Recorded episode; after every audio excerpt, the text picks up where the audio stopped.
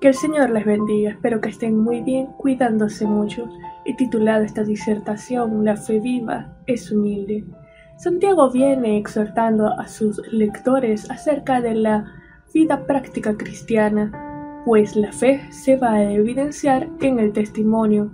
Y algunos de los primeros lectores de esta epístola estaban estableciendo lazos de amistad con el mundo, pensando probablemente que esto disminuiría la persecución, pues al comportarse igual que el mundo, que los incrédulos, que los impíos, no habría razón para el padecimiento.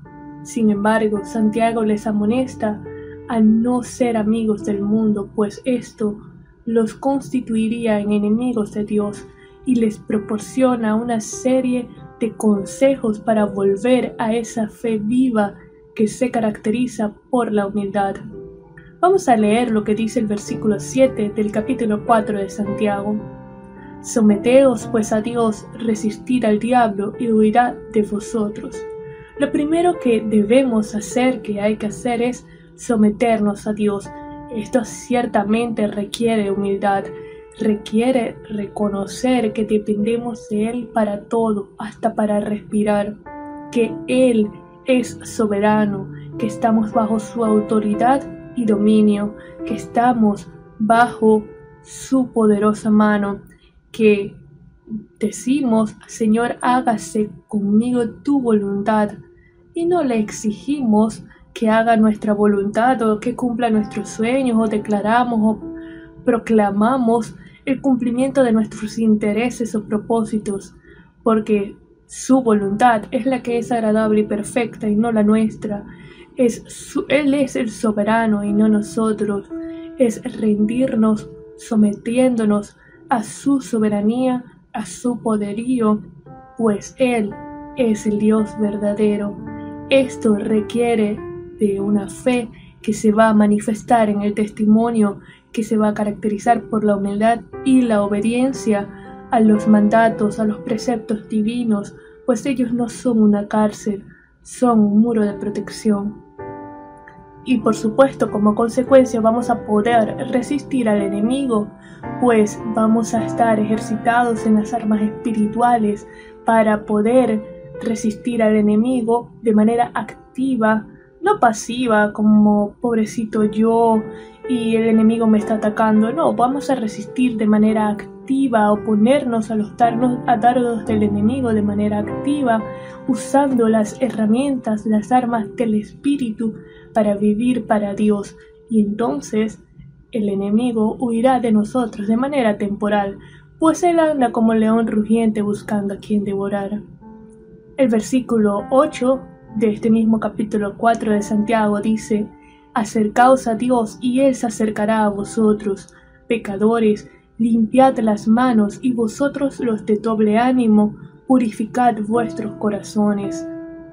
Acá encontramos dos exhortaciones. La primera es acercarnos a Dios, al podernos, al someternos al Señor, a su soberanía, a su poderío, vamos a podernos acercar a Él en una actitud de reverencia, de adoración en espíritu y en verdad, de rendición, humillados ante su presencia, con un corazón contrito y humillado.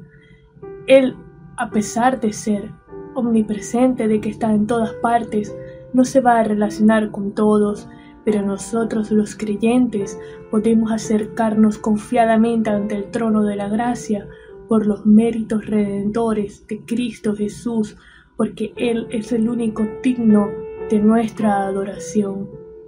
Y la segunda exhortación de este versículo es a limpiar nuestras manos y a purificar nuestros corazones. Pero hay una, una característica fundamental, que es que Santiago los llama pecadores y vosotros los de doble ánimo. Los de doble ánimo son aquellos que son inconstantes, y si reflexionamos en nuestra vida, ¿cuántas veces nosotros nos hemos propuesto, eh, voy a, este año sí voy a leer la Biblia completa durante todo el año? o nos hemos propuesto que vamos a fortalecer nuestra vida espiritual, nuestra vida devocional, o bueno, este año sí voy a orar y resulta que llegamos a mitad de año o ahora en agosto y si miramos hacia atrás ¿cuántos realmente nos comprometimos y hemos cumplido esas promesas con el Señor de que este año sí íbamos a crecer en nuestra vida espiritual, a ser intencionales? Santiago nos exhorta a dejar el doble ánimo, a ser intencionales en, las disciplinas espirituales. Requiere de nosotros que seamos constantes, pues de lo contrario se va a obstaculizar el proceso de crecimiento espiritual. Este pasaje nos exhorta a que nosotros podamos ser favorables a esa obra del Espíritu que nos va a santificar y que es importantísimo porque sin santidad nadie verá al Señor.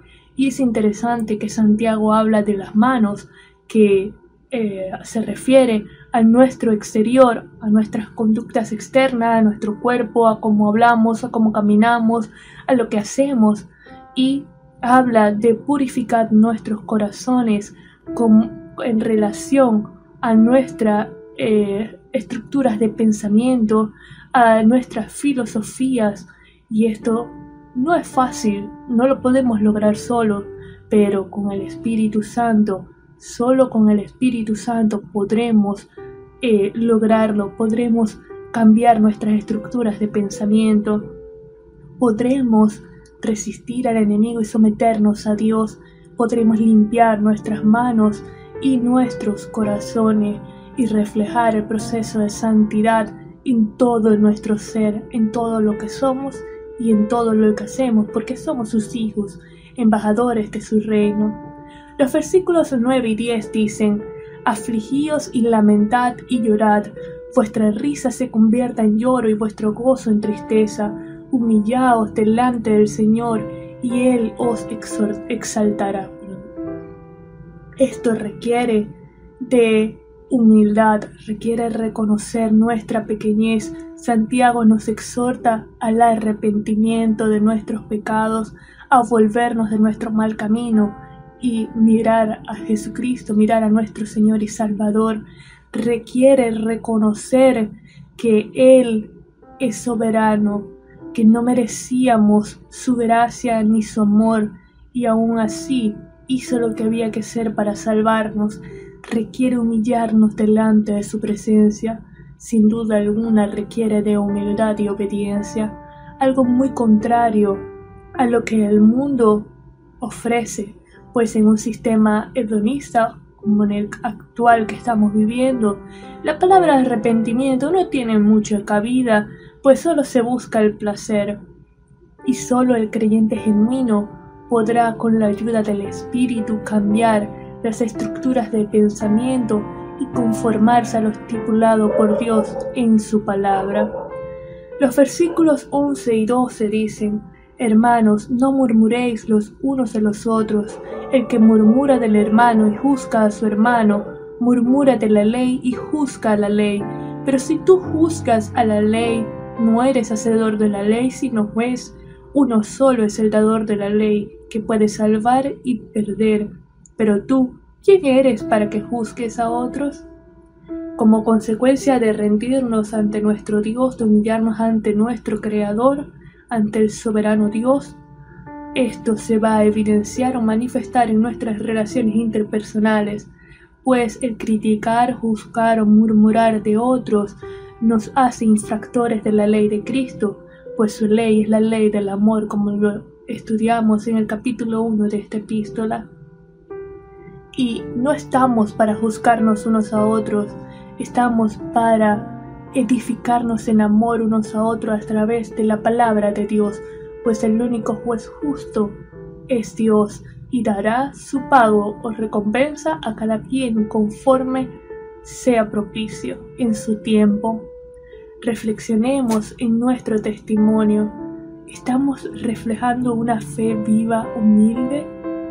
¿En cuáles de los consejos que Santiago nos ha proporcionado tenemos que seguir trabajando?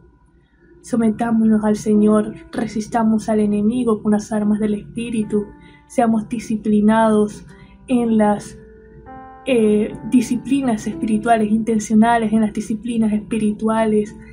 Acerquémonos a nuestro Creador con confianza por los méritos de Cristo.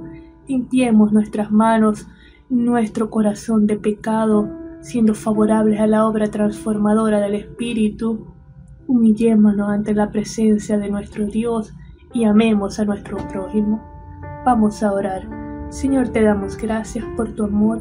Gracias, Padre, por tu gracia que se manifestó aun cuando nosotros no lo merecíamos y estábamos muertos en delitos y pecados.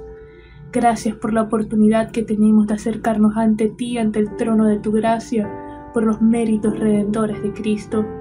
Ayúdanos, Dios, a vivir en obediencia a tu palabra, a ser favorables a la obra transformadora del Espíritu, intencionales en la lucha contra nuestro pecado, contra nuestra propia concupiscencia, Dios, para poder crecer espiritualmente en santidad, podernos parecer cada día más a ti y reflejar tu luz a las naciones. Ayúdanos a ser sal de la tierra y luz del mundo, a amarnos unos a otros y a ser hacedores de tu ley de amor. En el nombre de Jesús te lo pedimos. Amén. Que Dios les bendiga.